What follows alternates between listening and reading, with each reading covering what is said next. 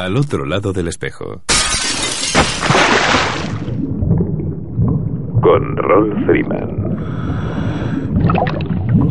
Radio 21.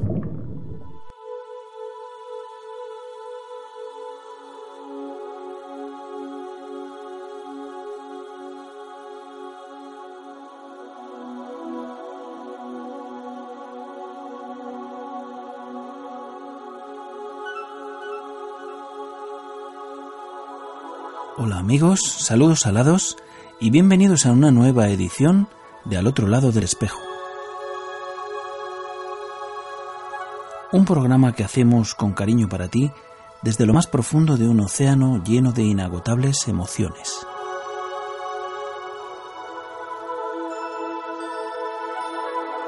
Emitiendo desde tu emisora favorita, Radio 21, a través de las ondas de la frecuencia modulada desde el 107.9 107.8, 107.5 y 107.3. Y para el resto del mundo, a través del streaming de nuestra web radio21.es.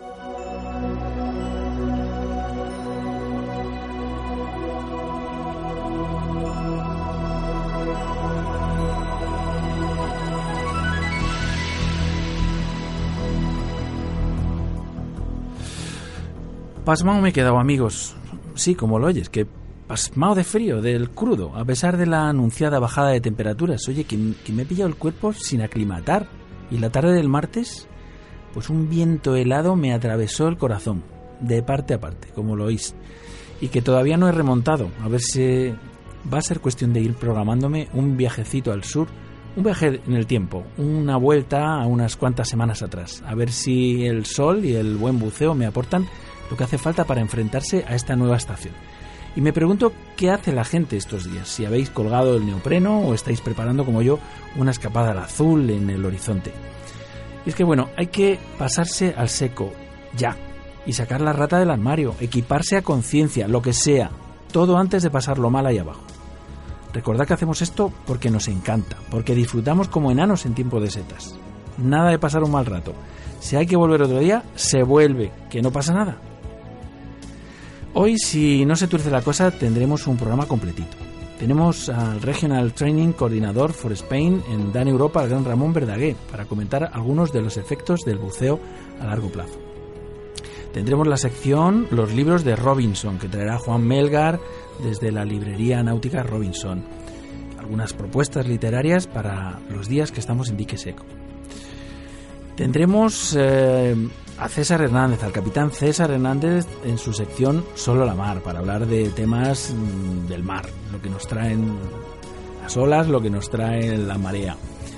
Em, tendremos a Goro García que nos va a hablar mm, de qué es lo que se cuece por los foros y, y también nos va a hablar de la Volvo en Race, que, bueno, como sabéis, ya, ya han llegado todos los equipos, ya están en Ciudad del Cabo.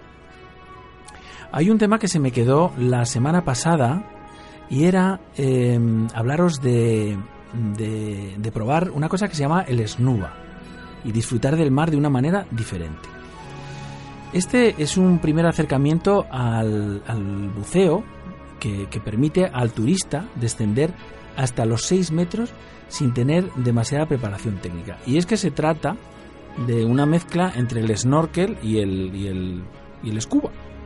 O sea, que sin necesidad de un chaleco hidrostático ni nada, es bajar unos metros conectado con un arguile, o sea, con un tubo, pero en este caso por el cual eh, nos van suministrando aire, el SNUBA, una cosa que, bueno, puede ser divertida y puede ser interesante para que la gente se acerque por primera vez a este fascinante mundo del mar. Queremos eh, llamar a Mutriku porque Javier Aguinaga, desde Buceo Euskadi, nos dice que, han visto una ballena yubarta por allí, por Mutriku, que hacía 300 años que no se veía una ballena por aquella zona. Están súper contentos. A ver qué, a ver qué nos cuentan.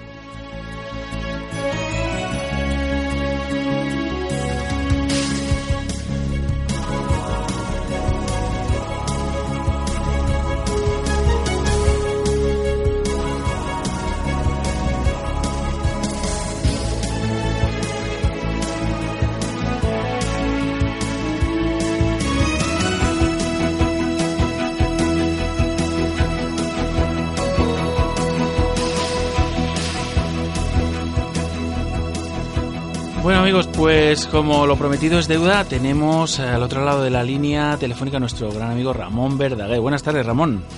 Muy buenas tardes a todos. ¿Qué tal?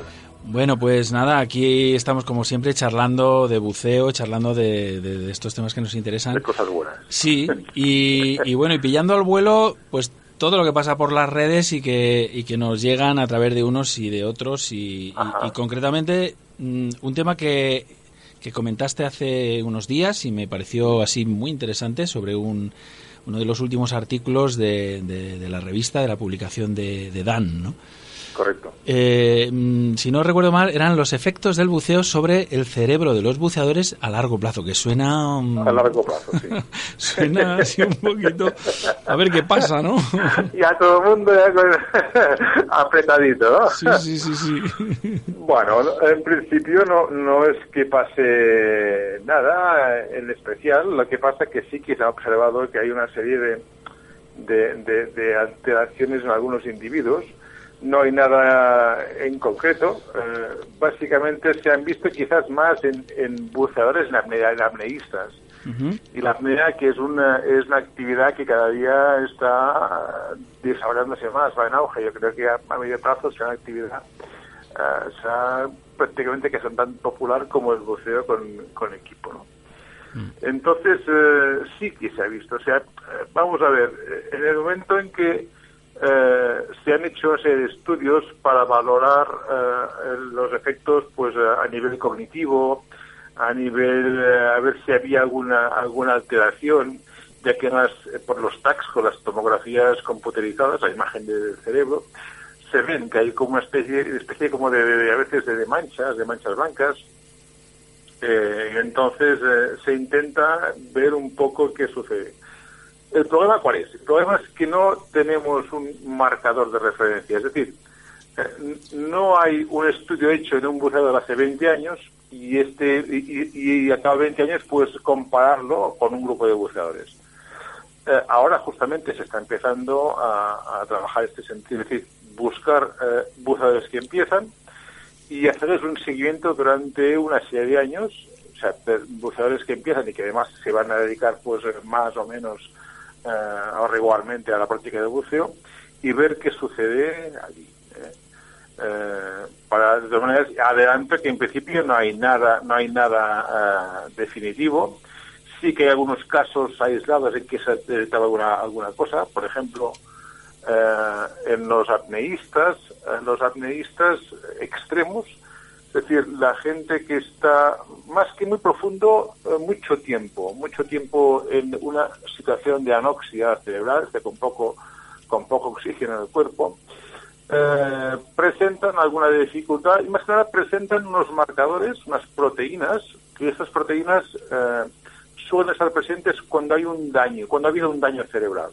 Es decir, cuando ha habido una, un traumatismo craneoencefálico, cuando ha habido un ictus, etcétera, eh, los, estas proteínas, que es de la serie S100, eh, tienen, eh, tienen unos valores más altos de lo normal. Y se ha detectado estos valores altos en apneístas extremos. entonces, bueno, esto podría indicar que hay un daño cerebral. Lo que pasa es que no se ha podido cuantificar. es decir, a veces son pequeñas pequeñas embolias o microembolias que no llegan a, prácticamente a ser apreciables. Eh, entonces, eh, todo esto son sospechas. Eh, no hay ningún, ningún estudio que diga rigurosamente que el buceo a la larga y entender por buceo pues actividad regular y profunda dañe. Todos, en mi caso, en el tiempo de buceo comercial, recuerdo algunos de equipos, a los coladeros, por ejemplo, son gente que han hecho muy bestia en sus días, con, con, bajando con aire a grandes profundidades durante mucho tiempo. Y entonces la gente sí que presentaban, pues bueno, pues alguna alteración, uh, alteraciones a nivel de, de, de osteonecrosis disbárica, es decir, pequeñas cavidades que aparecen en los huesos largos y esternón principalmente, pero esto es debido a la actividad de gran profundidad, a gran presión. El, submarinista recreativo como el buceo que podemos hacer tú y yo y los, eh, los oyentes, no hay ningún eh, daño ahí cuantificado, ni mucho menos. Ya, me imagino efectivamente que mm, la reiteración, la profundidad y una serie de factores pues serán como muy determinantes en este tipo de... Sí, es que es difícil, porque claro, si analizas a un buceador y le encuentras unas manchas blancas en el cerebro, claro, eh, nadie puede decirte que aquello es eh, fruto de su actividad como buceador o quizás de un accidente o de un trauma que tuvo, de, de- de un golpe que tuvo eh, eh, fuera del agua de pequeño y que está ahí y tampoco se sabe el tiempo que está ahí aquello. Pues no, no tenemos, no tenemos una- un estudio hecho a priori para determinar que, mira, esto antes no estaba y ahora sí está, ¿no? Entonces, como no hay esto, pues no, no hay nada, nada seguro. De todas maneras, yo quiero tranquilizar a los oyentes en ese sentido. Desde el principio, nada hace pensar que, que tengamos un deterioro cognitivo incluso mensurable. Eh, En principio no hay nada. Lo que sí hay en algunos educadores es eh, eh, que parecen un FOP, o sea, un fenómeno permeable, que pueda ser caso de que pues bueno pues haya un paso de, aire de un, de un lado del corazón a otro y que vaya hacia arriba y esto puede llevar a, producir algún, algún, algún, algún problema. Pero son casos contadísimos, afortunadamente. Bueno, hace nada, estos días, yo creo que, y no sé por qué, no sé si ha sido eh, por un artículo que, sí, ha sido por un artículo que, que han publicado en el País Digital sobre, sobre Miguel Lozano, el campeón español de, de apnea. de apnea. Y, y un descenso que, bueno, yo la verdad es que no, no tengo verificado, no, no, sabía que si había bajado los 122 metros y demás. una apnea. Y bueno, a colación de ver este, este artículo, de leer este artículo, interesantísimo, por cierto, que, que aconsejo su lectura. eh, hay una serie de vídeos eh, que se comparten en ese mismo artículo, eh, precisamente donde, donde algunos eh, buceadores, algunos apneístas, tanto varones como, como mujeres, pues pierden completamente la conciencia, el, el, el blackout este o como se diga, ¿no? Que, Sí, sí. eh, Bueno, el- la, apnea, la apnea extrema no deja de ser una actividad peligrosa y muy Claro. peligrosa. ¿eh? Y, y es la que más, eh, eh, eh, junto con el buceo técnico extremo, es de los que más eh, disgustos nos dan. ¿no? sí, Eh, pero las, lo que se ha detectado como daño cerebral es no es tanto como profundidad máxima, sino como tiempo máximo. Pensemos que hay apneístas que están eh, 8, 9, 10 minutos eh, sin respirar. Eh, claro, esto provoca una situación anóxica en la cual el cerebro pues parece el que sufre, ¿no? Mm, lo que pasa que, bueno, pues ahí tenéis eh, o el, récord mundial de profundidad que está no homologado, o sea, bajó hasta 200, Herbert Nietzsche hasta 250 y algo. Lo que pasa es que el accidente de descompresión a la salida y no le homologaron el, récord. Pero bajar a 250 metros y subir, eh, esta gente está en 3-4 minutos. O sea, no es, no es, el problema no es eh, la profundidad, no es la presión, sino el tiempo. O sea, eh, importa más una apnea estática en piscina de 8-9 minutos que una profundidad, eh, que una, una gran presión. ¿no? Esto es lo, es lo que se ha visto. Y ahora se está trabajando. O sea, en DAN tenemos dos proyectos en los cuales se está investigando tanto a los buceadores en, en eh, profundos, eh, gente pues que baja sea en abierto, sea en circuito cerrado a, a grandes profundidades, y apneístas, ¿eh? que están tiempo, largo tiempo bajo el agua. Eh, ahora se empieza y se va a monitorizar la actividad de esta gente durante una serie de meses o de años y a ver si se, si se pueden extraer conclusiones. Eh, ya se verá. Bueno, eh, desde luego hace mm, nada, el programa pasado estuvimos eh, recuperando una conversación que teníamos pendiente con, con el gran Leo Morales, precisamente eh, a colación de el, el récord mundial batido por eh, Ahmed Gabr, eh, precisamente en, en mar abierto eh, y, de- y de profundidad total, en, en menos 332 metros, que ya son metros. Y bueno, yo la verdad es que no he, no he podido hablar con el campeón, con el recordman, pero Leo sí, lógicamente, y nos contaba eh, pues que los últimos metros, desde luego, fueron eh, realmente un poco dramáticos, ¿eh? O sea, Sí, sí, porque esta gente, esta gente eh, baja en unas condiciones en la cual se le juntan varios factores de toxicidad. O sea, hay los gases, a estas, a estas presiones, eh, lo- hay muchos gases tóxicos. Además, eh, eh, incluso para bajar a, a, su profundidad, eh, incluso se ponía un poco de nitrógeno en la mezcla. O sea, uno de los componentes secretos de los gases que respiraban cuando se hacía, por ejemplo, buceo de, de, de- de- de saturación y se utilizaban gases secretos. Uno de ellos era el nitrógeno. Y dices, hombre, pues el nitrógeno te va a producir narcosis, pues justo por esto, porque a partir de cierta profundidad, cierta presión, el, el, el oxígeno eh, se vuelve tóxico, es- eh, se produce el SNAP, el síndrome de neurología de alta, alta presión, y una manera de atenuar esto es justamente provocando una pequeña narcosis con una pequeña cantidad de nitrógeno en la mezcla. ¿eh? Y, y esto, pues, eh, lo que provoca es que, bueno, tanto en caso abierto, caso en sa- en saturación, da igual, eh, provoca que el, buceador sufra. Y, además eh, no tenga demasiado claro, eh, o sea, se deteriora mucho el sistema cognitivo. Entonces, tiene una, voluntad muy marcada, hay que entrenarse mucho tiempo, o sea, no vale decir mañana voy a batir el récord, esto es como subir en alta montaña, requiere una aclimatación, requiere un tiempo ir progresando cada día y todo un gran equipo como contó ya Leo Morales en su momento. Claro, y, y teniendo en cuenta que este hombre, que Ahmed, es, eh, es militar, o bueno, viene de las Fuerzas Armadas eh, egipcias. Sí, es ex... ex, eh, Ex- ex- Sí, sí, efectivamente, pero vamos, que preparado y, se Sí, fue sí, a preparado. Estados Unidos con los con los Navy SEALs y con, en fin, eh, digamos que yo no sé si a más a más nivel, pero digamos que tanto físico como como psicológico, como de, de, de- de preparación, de, no es tanto sí, no, no es tanto la preparación física pura y dura que puede tener un, un Navy SEAL, por ejemplo, un SAS.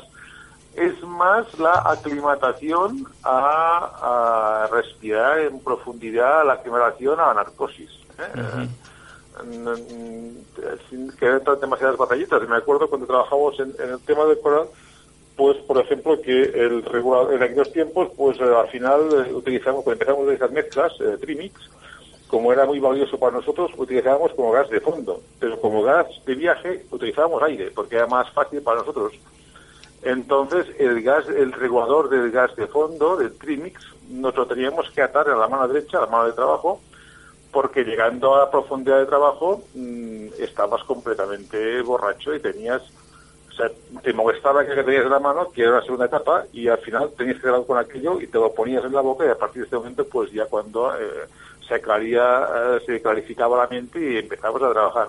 Claro. Pues esto multiplicado por, por, por bastantes más lo que pasó este, este hombre ahí abajo. O Sí, sea, sí, son- sí, son- sí. No es la típica narcosis que se puede dar a los 40 o 50 o 60 metros, algo, algo bastante más serio y bastante más incapacitante.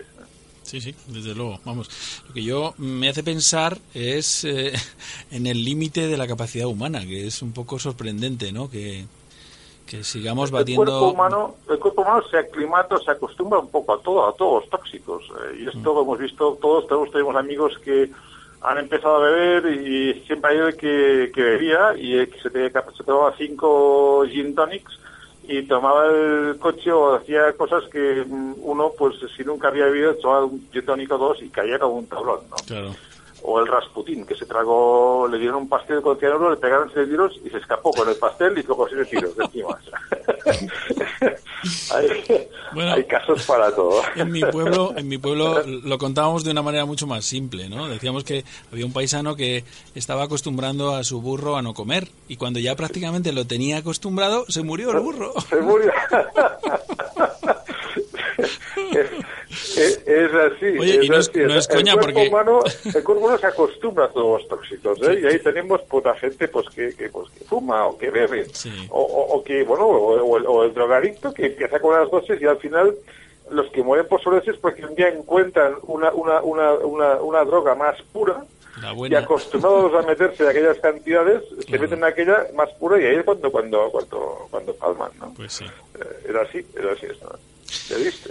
Bueno, pues nada, pues habrá que esperar estos 20 años de estudios No, no, eh, no, de no, no, análisis yo creo- para creo que saber. será- Que, será bastante, bastante eh, más cercano. De todas maneras, yo quiero tranquilizar a, a- a las personas y en el artículo, me parece que son dos partes del artículo, se deja bastante claro que no hay nada concluyente aún, Mm. En principio, oye, todos conocemos eh, gente ahí tenemos a Eduardo Medja, que hace 60 años eh, que, que bucea, 60 años. Claro. Y lo tienes con una capacidad cerebral a punto de hacer 91 años en, en 13 de enero próximo, 91 ahora, y con una capacidad que ya quisiera para mí cuando si alguna vez llego a eso, pero me diga, Claro, a esa edad. claro, yo alguna, alguna vez he bromeado también con el tema por decir, hombre, yo he llegado a esta actividad ya un poquito mayor, y pero bueno, eh, digamos que una referencia para mí eh, que ha sido Eduard, conocer a Eduard y demás, decir, bueno, pues oye, pues resulta que puedo bucear muchos años más. Bueno, esto es relativo, señores, esto es... Eduard absolutamente- y muchos más. Ahí Pero es que Eduard tiene, tiene una, una capacidad y una constitución física muy muy concreta y muy, Sí. en fin, él lleva Sí, toda la lleva- vida. Pero lleva dos, dos operaciones de corazón abierto, o sea que Claro. tampoco, eh, o sea que es una persona ya tocada. Claro. Pero Henry Riefenstahl, en- con 90 años, estaba filmando en el Marroco, la que era cameraman de Hitler. Eh, pues estaba buceando y, y filmando en el Marrocos hace poco, pocos años. Claro, pero otro Sí, coge pues un catarro, 90 años. otro coge, coge un catarro, macho, y, se va al otro barrio. O sea que Sí, sí, sí, sí, eso es una cuestión de capacidades, ¿no? De unos y de otros. O sea que, pues nada. Pues muy Muy bien, eh, Ramón. Ramón es, eh, regi- a ver si lo digo bien, Ramón, Regional Training Coordinator for Spain en Dan Europa. Hola. Bueno, sí, el responsable de, de- de- el responsable de formación de Dan en España. Digámoslo así que queda, queda más en, más, Bueno, se ve que lo he pillado, lo he pillado de-. ¿eh? área. Básicamente, básicamente no hago nada más que, en fin, eh, o tendría que hacer, eh, básicamente es fomentar y coordinar la- los esfuerzos que se hacen de formación de Dan en España. ¿no? Sí. Eh, con lo cual esto me, esto me da, bueno, pues una cierta ventaja para tener acceso a, a información, yo no digo privilegiada porque es información que está al alcance de todos, pero bueno, quizás la tengo antes que los demás, y básicamente porque soy el traductor de- de- del eh, francés, inglés, italiano de, los artículos de Dan, con lo cual eh, ahí sí que es- esto me permite estar bastante más en el en el filo de la noticia y como formador estoy obligado a estar ahí ¿no? para, para, para poder transmitir a mis a mis, eh, a mis alumnos y en este caso a, a nuestros queridos oyentes. Claro, pero no solo eso, Ramón, porque tú eh, aglutinas una experiencia muy dilatada, has estado en muchísimos campos del buceo, de, en todos sus aspectos, y entonces, eh, bueno, pues la verdad es que, eh, digamos, te, te llegan los datos y los interpretas de una manera que nos explicas perfectamente y que entendemos eh, o queremos entender, desde luego, de una manera mucho más precisa, ¿no? Y eso, pues, tiene un valor Muy amable, añadido, desde luego. Esto forma parte un poco de esta formación profesional. A mí me, me ha gustado siempre eh, la formación. Decían que las personas inteligentes se dedican a aprender y los demás se dedican a enseñar. A mí me ha tocado enseñar. Claro, claro. Y bueno, pero lo que pasa es que también me gusta aprender. Desde procuro sí. combinar las dos, las dos cosas y procurar eh, transmitir lo que uno aprende a, a, bueno, pues a quien, a quien sea. O sea, yo, eh, yo no digo, oye, si apagas, pues te enseñas hasta aquí. No, vamos a ver. O sea, aquella persona, hay gente, y todo depende de la actitud de cada uno. Sí. Es- eh, es- es- está muy claro que si tenemos a, a gente, alumnos o clientes que quieren aprender, eh, y decir las ganas, eh, el, el que el formador, oye, pues no se queda ahí, sino que da todo y más. Eh, y esto es, esto es, yo creo que además política hay que hacerlo así, la verdad. Pues sí, la verdad es que sí, así lo entendemos y, y lo agradecemos y, y desde luego en, en mi en mi caso eh, pues eh, pues tengo que agradecerte muchísimo todos estos eh, comentarios y estos datos que nos aportas al programa porque le estamos dando una cantidad de contenidos eh, que yo creo que bueno que están muy bien. Eh, y además de alguna manera eh, digamos recoge un poco el, el sentir del- de los oyentes que se comunican con el programa a través del correo electrónico a través de Facebook y demás que, que están pues muy contentos. Y quiero transmitiroslo también a vosotros que sois precisamente los Sí, que los que traéis este este contenido ¿no? Se podría, si quieres, eh, se me acaba de, de- poner un poco la bombilla, eh, se podría incluso mm, a preguntar a los oyentes si tienen alguna pregunta, algún tema, alguna cuestión que les inquieta o quieren saber alguna cosa. Claro pues que que sí. escriban un email y entonces yo me comprometo a darle respuesta eh, a- a- con todo lo, lo- lo- lo sintetizada y todo lo claro que pueda en este sentido. ¿eh? Pues eh, mira, o sea, Ramón, acabamos de abrir una sección ahora mismo. pregúntale, pregúntale a Ramón. Bueno, yo tampoco quiero ser el libro gordo de Petete. De gordo ya No, no, soy. hombre, no, pero es muy interesante, es muy Pero interesante. Ni, ni pretendo serlo, pero sí que vamos a ver, o sea, eh, no es que lo sepa, sino que me comprometo a, a saber ¿eh? Claro, y buscar claro. un poco, eh, bueno, explicación, o a veces, pues no sé. Yo lo digo porque en las charlas que doy, al final, eh, la charla decide ser de A y como siempre sucede, acabamos hablando de Z y de cualquier otra cosa menos lo que de la charla inicial. Porque la gente tiene inquietudes, la gente tiene Claro. muy malos entendidos en el buceo, hay muchos, malos, muchos y malos entendidos y conviene eh, clarificar esto, porque parece ser que yo me he dado cuenta de que la gente, y cuando digo gente me refiero incluso a formadores, instructores, de que, eh, bueno, no están, hay, hay muchas, muchos temas que quedan que quedan eh, oscuros, quedan mal entendidos.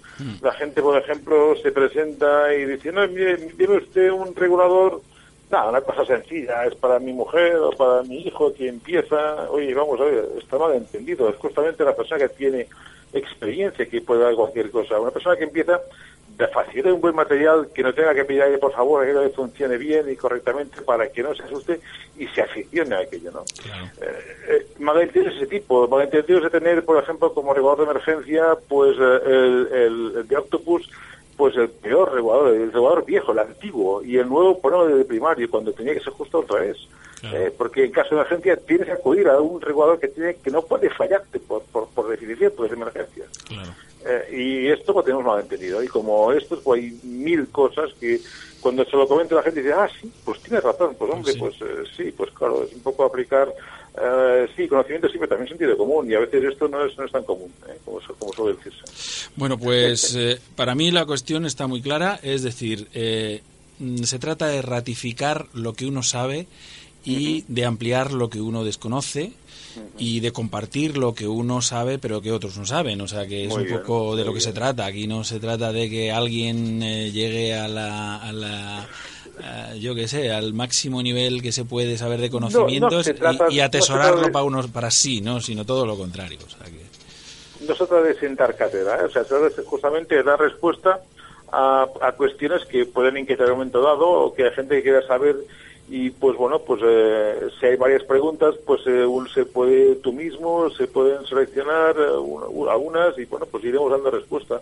Eh, y ahí me comprometo, si no así da respuesta, pues a buscar o actualizar. Eh, a veces eh, tenemos, digo, malentendidos. Respuestas que eran válidas hace 5 o 10 años, estamos viendo ahora que no, que no, que eran erróneas, ¿no? Y esto conviene que la gente que hizo cursos, que pues bueno, es una manera de, de- de hacer un update, de actualizarse, Desde los conocimientos, ¿eh? Y bueno, pues yo creo que pues una buena, una buena, Pues sí, una es- buena parte de la sección. Sí, señor. Muy bien, Ramón, pues pues nada, yo desde luego lo pongo en marcha ya mismo, ya lo habéis, lo habéis oído y lo, lo, lo llevaremos también a través de, del, del Facebook y demás, a ver qué a ver qué, qué nos dice la gente, a ver si se animan. Muy bien. Muchísimas gracias, Ramón. Un abrazo fortísimo y, y nos vemos en una próxima edición. A vosotros, igualmente. Un abrazo. Un abrazo. Chao, saludos. Hasta luego.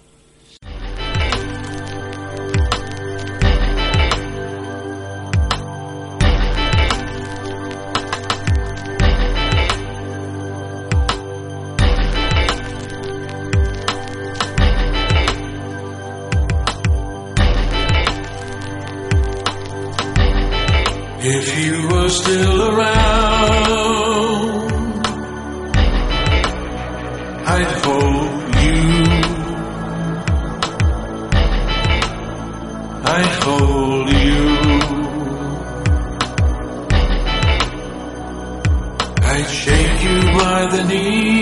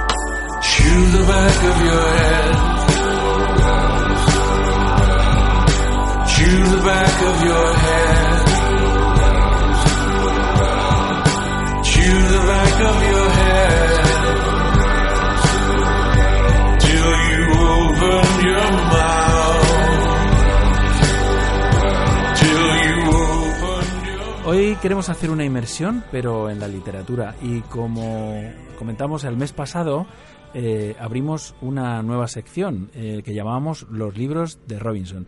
Y tenemos al teléfono a Juan Melgar de la librería náutica Robinson. Buenas tardes, Juan. Buenas tardes, Rolly. Buenas tardes a todos los oyentes. ¿Qué tal?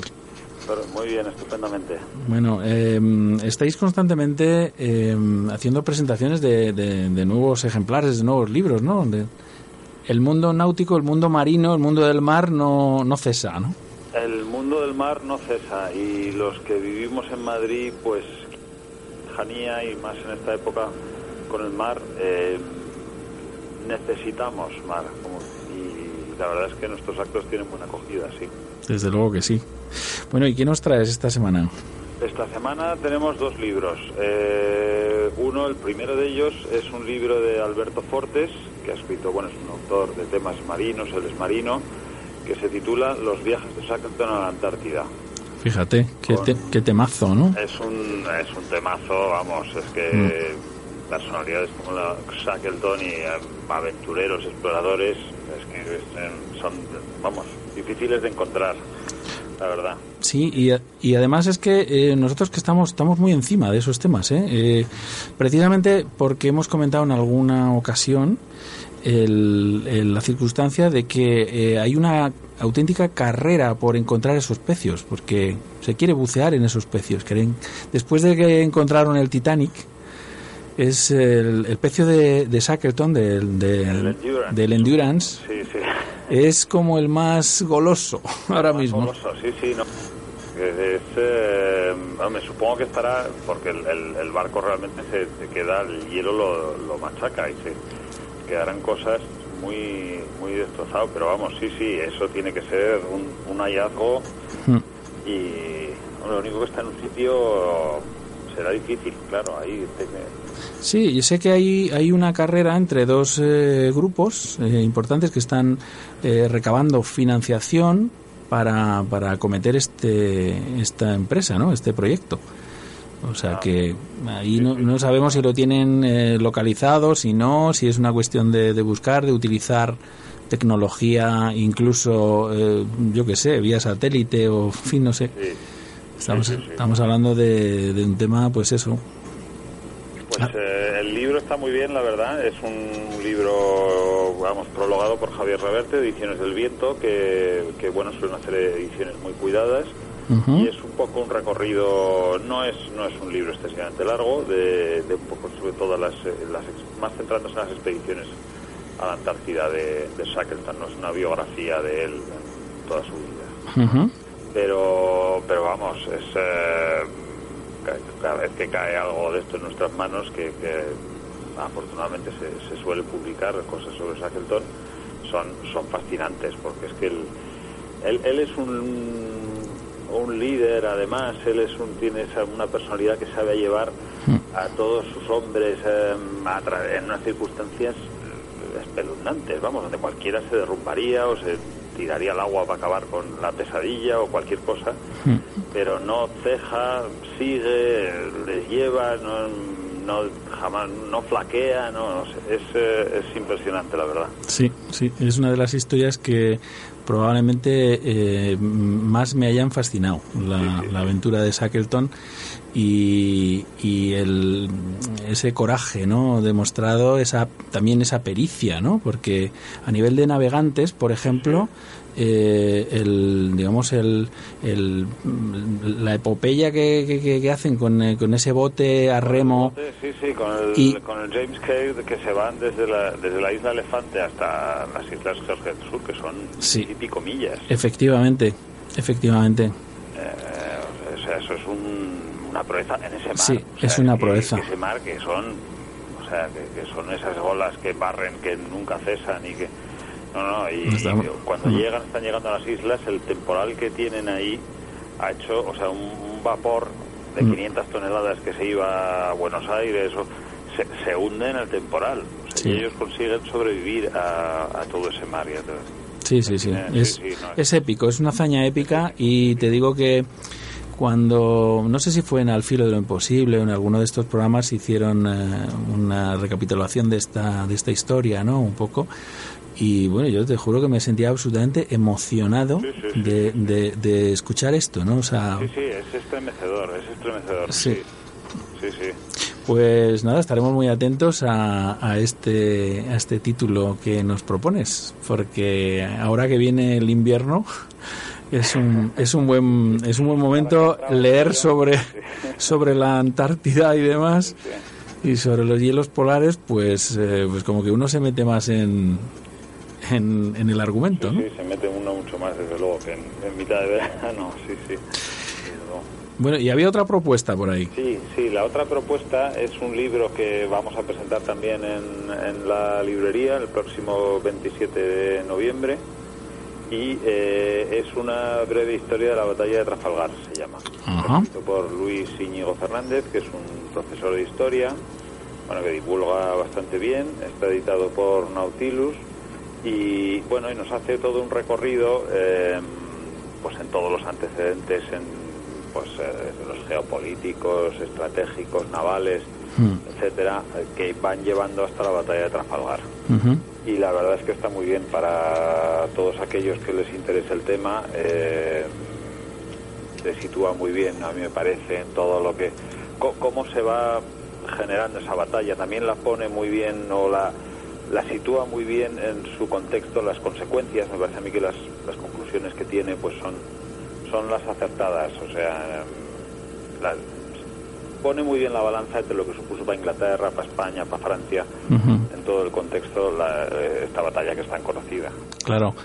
Y que, mm, y que probablemente todavía todavía tengamos algunas consecuencias de aquello, ¿no? O sea, que lo- algunos hechos históricos perduran a lo largo de, de- de los siglos, ¿no? Bueno, Es- sí, sí, sí, sin duda, vamos. eh, o sea, Trafalgar marca marca un poco el final de España como gran actor mundial. La última y a partir y la y la emergencia de Inglaterra ya como poder incontestado durante el- todo el siglo XIX hasta la, pues, hasta la Primera Guerra Mundial.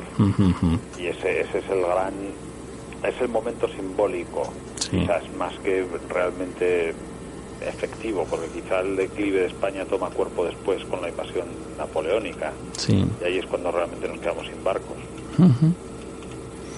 Pero sí sí no vamos es una es eh, también eh, es, eh, es un poco cuando ves como la- los errores del mando llevan de repente a gente valiente y preparada que bueno no- nosotros por lo menos los españoles nos quejamos del mando francés esa subordinación a Francia que nos lleva siempre a resultados normalmente espantosos vamos nefastos Ya. entonces eso, eso da- te deja un poco de desazón, quizá a veces, con, como pasa muchas veces con nuestra historia, pero vamos, no deja de ser una lectura interesante que gracias a Dios ha pasado mucho tiempo y lo podemos ver un poco más desapasionadamente. Sí, con, con, con bastante perspectiva, pero como tú dices, con una manejándose una cantidad de información que, que, que bueno, que, que- hasta entonces no sé si, si era tan precisa, ¿no? Mm, Cada uno de los barcos que participan, eh, la cantidad de dotación, de cañones, de, de- en fin, es eh, bueno al que le guste un poco imaginar, ¿no? Estas eh, estas eh, inmensas batallas que que, que- que han ocurrido a lo largo de la historia, ¿no? Y de cómo, cómo se organizaba aquello y, y, y, bueno, y la cantidad de, de personas eh, mm, que participaron en ellas, ¿no? Eh, sí, sí, hombres, mujeres, que es otra de las facetas que cubre el libro, que muchas veces lo salto, pero algunas mujeres había en los barcos. Ujú. También describe muy bien cómo, cómo era esa vida de, de dura, que la gente se tiraba a lo mejor dos años sin bajarse del barco. Sí, sí, sí. O sea, eran, eran unas, unas, unas vidas durísimas, durísimas, una disciplina férrea, eh, porque claro, mantener ahí toda esa gente metida en, esos, en esas condiciones, claro, exigía también unas... eh, una, una- bueno, fíjate un dato curioso que también expone, por ejemplo, eh, los ingleses, la Marina inglesa tenía un sistema mucho más duro de disciplina y frente a la- lo que era la Marina española, que era, no era tan, tan dura. Y curiosamente los ingleses tenían motines con, con bastante frecuencia y en España no se daban los motines, era una cosa desconocida. ¿no? Mira. Precisamente hace dos días eh, recordábamos el, el motín de la Bounty, de la famosa Bounty. Sí, sí, sí. precisamente con motivo de, de recordar un poco las, eh, las islas Pitcairn, que es donde están todavía los herederos, Los herederos, eh, eh, de, de sí. aquellos navegantes que, que quemaron la, la Bounty, Sí, sí. que, que desertaron del... Y su capitán que también se una, una buena jornada en, barquito. pequeño. Efectivamente, otra, otra hazaña también como sí, de la navegación, aunque ahora mira, eh, se está poniendo de moda el tema de cruzar el Atlántico a remo. Sí, también. Sí, sí, pero es, es la- la- un poco también la diferencia entre esta gente es que ellos lo hacían con los mejores medios a su alcance. Ahora ya mm, nos limitamos a nosotros los medios. Mm. O sea, ellos, o sea, un Shackleton cuando va a la Antártida, pues va con el mejor barco que puede, con los mejores trineos, con los mejores. Ahora es, ahora ya la aventura nos la tenemos que imponer, es decir, pues voy a ir pero a remo, voy a, o sea, Sí. siempre es- eso ha cambiado un poco, ya no. Sí. Bueno, son desafíos al fin y al cabo, ¿no? Desafíos, sí, Desafíos exacto. que yo creo que principalmente en el mar el, el mayor desafío es contra uno mismo, que es Sí, es lo más importante, ¿no? es Eso. lo más importante. En las epopeyas de también los, cuando empieza ya toda la navegación en solitario más deportiva, como quien dice, eh, ahí es que realmente eh, todos los, los que se hacen esas grandes navegaciones, esas vueltas al mundo en solitario, es- están, están navegando contra sí mismos. Sí, absolutamente. Es, es mantener la cabeza en su sitio. Absolutamente. Eh, Juan, ¿estáis siguiendo la, la Volvo Ocean Race, esta, Sí, sí, sí, sí, sí, claro. esta regata que, bueno, ya eh, eh, a, a día de hoy, que, bueno, ya hemos comentado que este programa lo estamos grabando, lógicamente, eh, entendemos que ya habrán llegado todos los participantes a Ciudad del Cabo. Y, y, bueno, mm, estamos muy enganchados y la estamos siguiendo muy de cerca desde el programa, precisamente. No, las regatas bien seguidas y además ahora con los medios que hay, sí, sí, son... Muy bien, Juan, pues, eh, pues mm, nos quedamos con estos dos títulos de, de Shackleton y, y la batalla de Trafalgar. Perfecto. Y- Si venir a la presentación estará más que bienvenido. Recuérdanos cuándo, El cuándo es. 27 El día 27 de noviembre, el, el jueves 27 a las 8 de la tarde. Muy bien. Pues ahí queda eso. Muy bien. Juan, un abrazo muy fuerte. Bueno, muchas gracias, Rol. Un Hasta saludo. otro día. Adiós. Chao.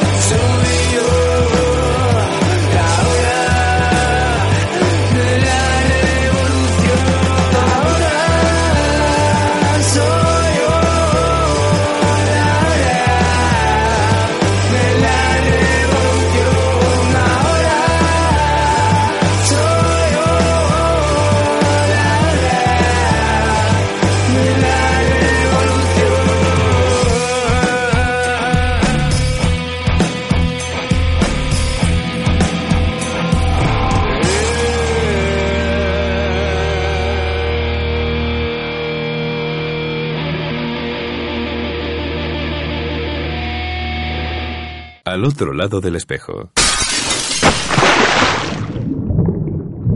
Con Rolf Freeman. Radio 21. Estáis escuchando Al otro lado del espejo. Una ola de sensaciones y espuma salpicándote al oído. Buenas tardes, Muy buenas tardes. don César Hernández. Al habla. ¿Qué tal? Sí, ¿Cómo a- estamos? A la escucha, mejor dicho. A la escucha, ¿no? bueno, ¿así es como son las comunicaciones por mar o qué? Eh, la escucha, más, o, más, o, más o menos, más o menos. Eh, eh, al respecto de las comunicaciones marítimas, hay que decir que, que todo esto está, pues con la globalización se ha estandarizado mucho, muchísimo. Antiguamente, bueno, eh, eh, hablamos, of course, que siempre que hemos hablado de, de, de, de- de comunicaciones marítimas, yo entiendo comunicaciones marítimas a nivel de marina mercante, comunicaciones Sí. marítimas a nivel profesional, ¿no? Entonces esto es un poco eh, mu- muy, muy estándar en el mar con la globalización y con la posibilidad de cualquier de, de- de que cualquier barco pueda llevar tripulación del, del, del tipo que sea eh, si, si bien puede ser un capitán, eh, bueno, vamos a poner nuestro ejemplo, ¿no? Un capitán español, pero puede que lleves el resto de los oficiales sean rumanos, la máquina sea rusa y, bueno, no sé, cosas así, pues eh, todo esto está muy, eh, se ha estandarizado mucho, ¿no? De tal manera eh, que la, eh, la IMO ha editado, ¿vale? vamos a decir editado, ¿vale? Unas Standard Maritime Communication Phrases, Mm. ¿vale? Que es un documento que, que bueno, que lo que hace es eh, estandarizar un poco toda la, toda- todas las comunicaciones marítimas.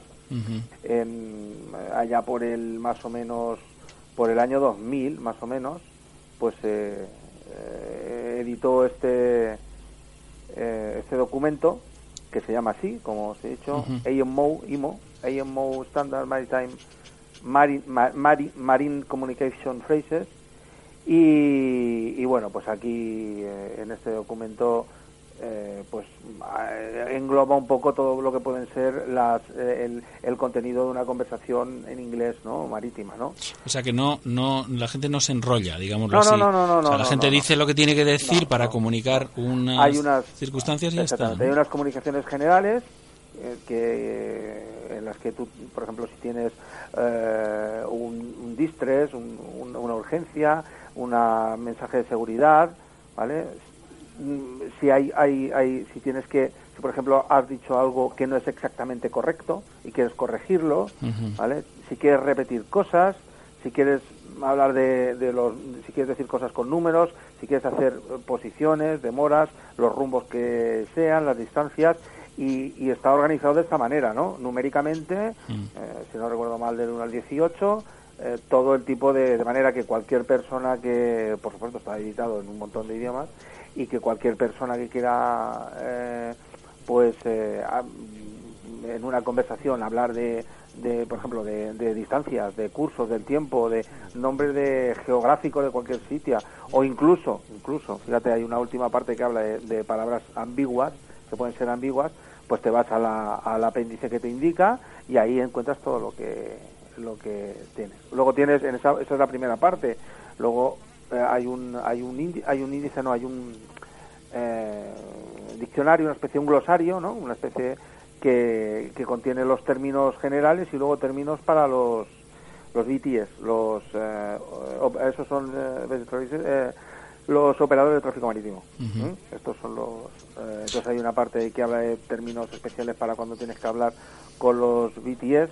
Los, los BTS, eh, los operadores de tráfico marítimo, son aquellas personas que se encargan en ciertas partes, sobre todo en las aproximaciones a los puertos de interés comercial, de organizar el tráfico. De manera que cuando tú te acercas a un puerto donde hay un tráfico mercante importante, pues siempre tienes que contactar con el BTS, que es una ayuda a la navegación. Mucha gente eh, mucha gente, o bueno, los, los más inexpertos o los que no están muy acostumbrados a navegar por ciertas que zonas, eh, es decir, con las zonas más, eh, más occidentales, donde sí que están instalados estos procedimientos de control de tráfico marítimo, es decir, las personas que vienen de la parte más oriental o de la parte más norte, que en esa zona pues no hay tanto control de tráfico marítimo, no están acostumbrados a ponerse en contacto con el BTS, claro, y luego se van la bronca correspondiente, ¿no? Porque, porque claro, te vas acercando ahí a una zona donde hay un tráfico importante mercante en el que tienes que ir a algunos ciertos puntos de recalada para recoger el práctico, o porque tienes que pedir permiso para cruzar un dispositivo general, un dispositivo de separación de tráfico, o porque tienes que, no sé, acercarte a un fondeadero en concreto y tal, y claro, no se ponen en contacto con el BTS y el BTS, pues claro, si de repente le aparece ahí en el ARPA o en el, o en el ECDIS un, una, un, un eco, ¿no? Como llamamos nosotros, uy, este eco, ¿y este de dónde viene? ¿Y este qué hace? Este no ha llamado, no se ha reportado, ¿cuánto está? Y viene a rumbo de colisión con esto, con aquel. En fin, al, eh, los DTS son personas que, que, que te ayud que son ayudas a la navegación, que están puestos ahí para que te ayuden, ¿no? Oye, eh, aprovechando esto que estás diciendo, me estaba acordando de una de una famosísima eh, conversación eh, radiofónica Ah, sí, eh, que sí, es un supongo que es una esto es una leyenda urbana no pero una, Sí, una pues supuesta mira, conversación entre la flota estadounidense y el faro de Finisterre Sí, ahí hay una estación eh, costera. sí. Pero eso bueno, ocur- eso ocurrió yo de le- verdad, Yo, le- eh, yo lo he oído y hay, y hay versiones de todos los tipos. O sea, hay gente que dice que eso es cierto y hay, hay, hay, eh, quien dice que no, que es una es un montaje, un fake de estos, ¿no? Una, Sí. una no, no lo sé. Eh, si es una grabación de hace años, pues no, no, no, no, me extrañaría del todo porque creo que el tipo de el tipo de, de ya lo diré, el tipo de, de procedimiento para contactar con, con las estaciones, antiguamente las estaciones costeras, bueno, habría que explicar un poco lo que eran las estaciones costeras. Bueno, todavía quedan, en Finisterre, por ejemplo, son estaciones de, de, de- más que de más que de tráfico, de, pues sí, son de tráfico, pero son antiguas estaciones que se movían por UHF onda media, eh, y, o por, por onda media y por onda corta, ¿vale? Y, y que sí, que se encargaban un poco del tráfico, ¿no? Pero son estaciones esta- estaciones costeras de radio, ¿no? No son estaciones globales como las de las de los la de los operadores de tráfico que ya cuentan con, con sistemas digitales y que ellos ya ven sus sus autopistas en tal. Esto era un poco más de tráfico, ¿no? Más eh, eh, eh, con, con, con goniómetros y con y con y, y a la escucha siempre por to- la gente que iba eh, ¿no? que iba a pasar a ver eh, pues eso no Eh, Finisterre eh, Finisterre Radio Finisterre y se ponían en contacto para pues para que le informaran un poco de cómo estaba el tráfico en la zona esa de ahí de porque bueno frente a Finisterre a unas 90 millas también hay un dispositivo de separación de tráfico. Entonces claro la gente que tenía que entrar por ahí por esa zona pues siempre llamaba no para saber cómo estaba el tráfico si venía alguien de vuelta encontrada o si había alguien que estaba cruzando el dispositivo de separación entonces llamaban a, a Finisterre. Hoy en día se utiliza menos, pues porque con esto de las Electronic Chart eh, Display Information System, que son las ECDI famosas, con este sistema eh, todos los barcos que lleven ICE, Advanced Identification Systems, Sí. eh, todos los, los- las personas que lleven este tipo de, de sistema, pues eh, en, en este en este en estos FDIs nuevos, pues ya ya ya lo ves, lo ves Claro. directamente, ves ves el eco que realmente no es un eco como en los radares ARPA, como en los radares que nosotros conocemos y que hemos visto en todas las películas, sino que ya es un, un triangulito ¿eh? en un entorno más de Windows, en el que Sí. tú pones el cursor encima del triangulito y ya te dice velocidad, rumbo, distancia, la, la, eh, el destino al que va, de dónde proviene port of call, la última llamada al puerto, a qué puerto ha sido, eh, lo que lleva, lo que no lleva, e incluso te da un, un CPA que se llama, que es, eh, que es eh, a la distancia, es una simulación de la distancia a la que si él sigue a ese rumbo y a esa velocidad y tú sigues a ese rumbo y a esa velocidad, a qué distancia vas a pasar de él. ¿no? Entonces tú mientras mantengas una distancia dices, bueno, pues quiero pasar de él a, no sé, a, a- a media milla, ¿no? Bueno, pues tú el CPA lo, lo, lo, eh, te lo pones a media milla, ¿no? Y, y, y si sigues a ese rumbo y a esa velocidad y él sigue a ese rumbo y a esa velocidad, os cruzaréis Y- a, me- media milla. Y si no se le rompe el timón, como hablábamos sí, la si no se le rompe el timón como a los que hemos visto. Porque por media milla me parece muy poco. Bueno, he dicho media milla porque yo estoy acostumbrado ahora en estos últimos barcos que he estado llevando, los los high, speed, los, los high speed craft estos que he estado llevando, claro, eh, un- eh, mm, la, la, la distancia de la distancia eh, pues más así, más tal que era cero, incluso llegamos a pasar a, a tres cables, eh, a 0,3 a 0,3 millas, eh. Pues, son barcos que van muy rápidos Sí. y si no pasas a una distancia muy corta, eh, lo que lo que ocurre es que los alcanzas y los tienes que les tienes que cortar la proa, o los tienes que eh, eh, abordar por un costado o por el otro. Entonces poníamos una, una distancia corta para seguir el rumbo, porque realmente nosotros lo que hacíamos, los- lo- bueno, o en este caso, en esta línea de, de Algeciras-Tánger, como se, como se corta casi perpendicularmente desde Algeciras hasta Tánger el dispositivo de separación de tráfico, pues claro, tienes que pasar muy cerca de todo. Sí, claro. Pasa muy cerca de todo. No, claro. De los barcos que vienen, de los barcos que van, de los barcos que no se ven, de los Sí, barcos sí, militares, porque hay muchos como hay militares que pasan por esa zona y que no se reflejan ni en el ICE, ni en el FDIS, ni en el, ni en el radar. Bueno, en el radar sí, pero tienes que estar muy atento a los avisos a los navegantes, porque te van diciendo y tal, y además tampoco conviene mucho co- cortarle la proa a un barco de ¿sabes? No conviene mucho. Sea, que al respecto de, No, las conversaciones esas que, que, que hemos oído, pues, eh, pues, eh, situados en la, en la época en la que esa conversación se produjo, pues, pues puede ser que sí, que fuera real, sí, pero también hubiera, yo, por otro lado, también pienso que hubiera que hubiera quedado más, más creíble si en vez de ser de la sexta flota, pues hubiera sido cualquier barco, no sé, del, del, del Oriente Próximo, del Norte de Europa. Ya, que estuviera un poco más perdido, dices. Sí, ¿no? un poco más perdido, no con, no con estos, que estos son los padres de la tecnología. Claro, por ¿sabes? eso, por eso. Estos Hombre, son los padres de la es un poco la tecnología. por eso pienso que es un poco una exageración, ¿no? Pero está divertida. Yo he, Sí, llora- he yo, llorado. yo no lo pongo en duda, ¿eh? Que, Yo además, ojo, sí. quiero decir que no lo pongo en duda, ¿eh? que- Lo voy, a, lo voy a recuperar y lo voy a poner para los oyentes que no lo hayan escuchado porque es realmente divertidísimo y, y gracioso Sí, donde sí. los haya. O sea que, Sí, es muy gracioso, muy, muy gracioso. que, que imaginarte que, que, bueno, pues eso, que no, no un barco, sino una flota, una flota de guerra, de barcos de guerra, eh, rumbo al Golfo Pérsico. Sí, en la sorna además contestado con la sorna esa gallega, Sí, ¿no? sí, Decir, "Bueno, sí, usted haga lo que quiera. Pues sí, sí, sí. Bueno, y, y por último ya para terminar, no te robo más tiempo, eh, al respecto de las... Al revés. De las, de las Standard Maritime Phrases estas, decir que después de las, de las condiciones generales, de las comunicaciones en general y todas estas, y del glosario de términos y tal, pues existen eh, unos apartados de comunicaciones externas, de comunicaciones de emergencia, de tráfico de emergencia, si has tenido una explosión, una colisión, si has varado, si tienes, no sé, cualquier tipo de emergencia. Luego tienes eh, eh, frases del SAR, del Search and Rescue Communications, del, del Rescue, perdón, del Search, Search and Rescue, Search and Rescue, tienes frases para, para búsqueda y rescate. Luego tienes de si necesitas asistencia médica. Luego tienes de seguridad, avisos meteorológicos y tal. Y luego tienes eh, sobre eh, frases que, que, que tengan que estén envueltas dentro de lo que es el ámbito de la de la de las de, lo- de los avisos a, a la navegación ¿eh? Eh, cosas que estén flotando eh, pesqueros zonas de concentración de pesqueros operaciones militares y cosas así ¿eh? Oye, hay una, hay una llamada o una esta que yo he oído por radio alguna vez cuando he navegado, pero que no exactamente no sé qué es, que seguro que tú me la puedes aclarar, que es lo de cuando hacen una llamada que dicen 06, 06, 06 o algo así. ¿Te no dicen dicen all ships? All ships. A todos, los barcos. sí. Ah, claro. Dicen all ships, all ships. Joder, pues yo ships. Y luego a partir de 06, ahí. decía, digo, 06, 06, ¿qué coño será eso?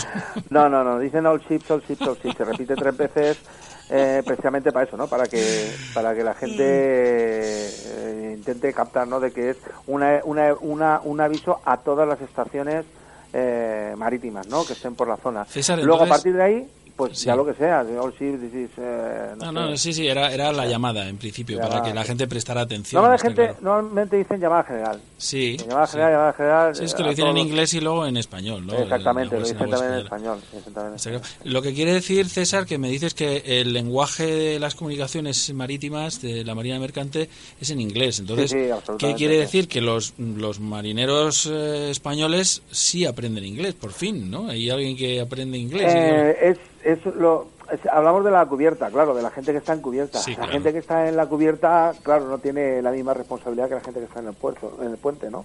Claro. Y la gente que estamos en el puente eh, tenemos una responsabilidad, tenemos muchas, ¿no? Eh, Claro. Muchas, pero entre ellas eh, nuestras responsabilidades, como siempre, y finalmente llevar el barco y sus mercancías a buen puerto, ¿no? Entonces, para eso, si queremos seguir todos los procedimientos navegando por el mar que tengamos que navegar, es fundamental entenderse con la persona que, Claro. que, que, que, bueno, pues que te va, en el caso de los VTS, que te va a ayudar a la navegación marítima, pero también te puedes encontrar con que necesitas hablar con un barco que lo estás viendo que viene a rumbo de colisión por la proa y que le tienes que decir, oiga, que mire, yo voy a caer a estribor, haga usted el favor de caer a estribor también, ¿no? Entonces también eso tienes que decir. ¿eh? Claro.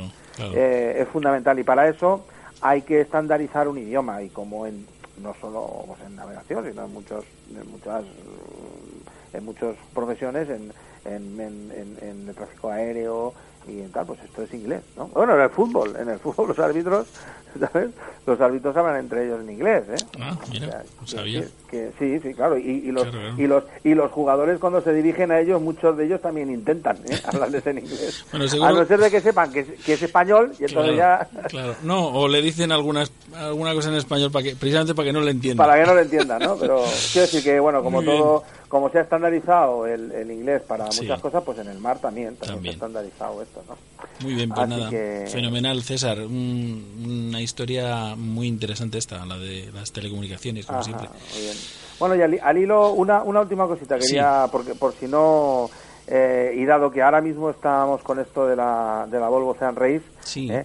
También, eh, eh, no sé si sabréis que existe una, un- una regata que se llama la Vendée Globe, ¿no? Sí, sí, claro. es un- la vuelta al mundo en solitario y tal y cual. El otro día, curiosamente no sé en qué canal estaba viendo, vi una película muy agradable de ver, ¿eh? Se llama En solitario. Sí. No sí, sé sí. si la habéis visto. Sí, sí, sí, claro que sí. Bueno, pues, la hemos visto, la, la- la hemos comentado yo creo que hace nada, precisamente eh, con un paisano tuyo, con Goro García, que está eh, retransmitiéndonos cada semana los, eh, los detalles de, de esta Volvo Ocean Race y en alusión a la Van de Globe precisamente eh, hicimos un comentario como la, la in- inspiración a esta película de, de- de En Solitario. Sí, sí, que además sí. la he visto y es una Es película bonita, muy ¿eh? Es- A mí sí. me resultó muy agradable. Me, me estaba sentado en- haciendo en una en unos de esos de ese par de horas que tengo el domingo de descanso haciendo zapping y, y de repente me encontré con esta película, ¿no? De que Ah, sí, la, la repusieron, la Sí, repusieron. de Christoph Hofstadter, ¿no? Sí, El señor, el Jan este que, Sí. que, que le- ya con, con cierta edad decide participar en la Vendée Globe Sí. y, y, y se encuentra con un polizón, ¿no? Ahí en la... Bueno, macho, estás haciendo spoiler de eso. Algunos te van a matar. Pero bueno. Bueno, bueno, nada, eh, nominada a Mejor Ópera Prima en los premios Sí. César y Sí, premio sí. del público en el Festival de Gijón el año pasado. Es muy interesante la película, muy, muy ilustrativa de las sensaciones que se viven en un barco de regatas como, como bueno, eh, al uso un poco de, de- de lo que pueden estar ten- teniendo entre manos ahora mismo los equipos eh, que están que están en la Volvo, ¿no? Así que Eh, muy, me gustó muchísimo la localización, muchísimo, muchísimo. Estaba muy bien localizada, muy bien, ¿sabes? muy bien puesta y una puesta en escena muy buena también. sí, sí, sí, sí, sí. Pues nada, fenomenal. Muy César, bien. Bueno, un pues- placer tenerte como siempre cada semana por aquí hablándonos de temas eh, del mar tan tan interesantes y tan vastos como el como el propio mar. Muy bien. Bueno, como siempre, ya sabéis que ha sido un placer. Gracias a vosotros y buena prueba y buena guardia. Un abrazo, César. Un abrazo. Hasta luego. Hasta luego. Les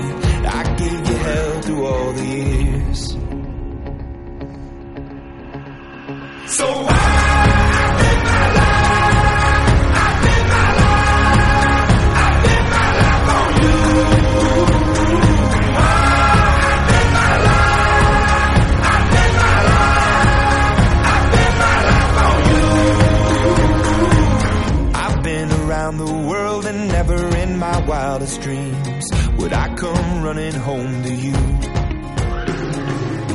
I've told a million lies, but now I tell a single truth. There's you in everything I do.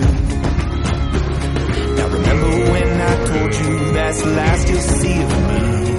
Remember when I broke you down to tears. I know I took the path that you would never want for me gave you hell through all the years.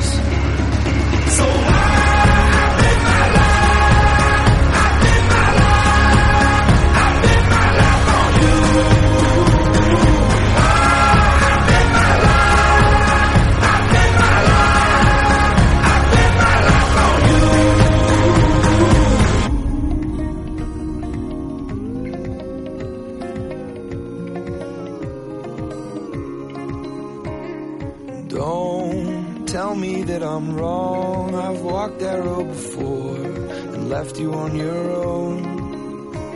And please believe them when they say that it's left for yesterday. And the records that I play, please forgive me.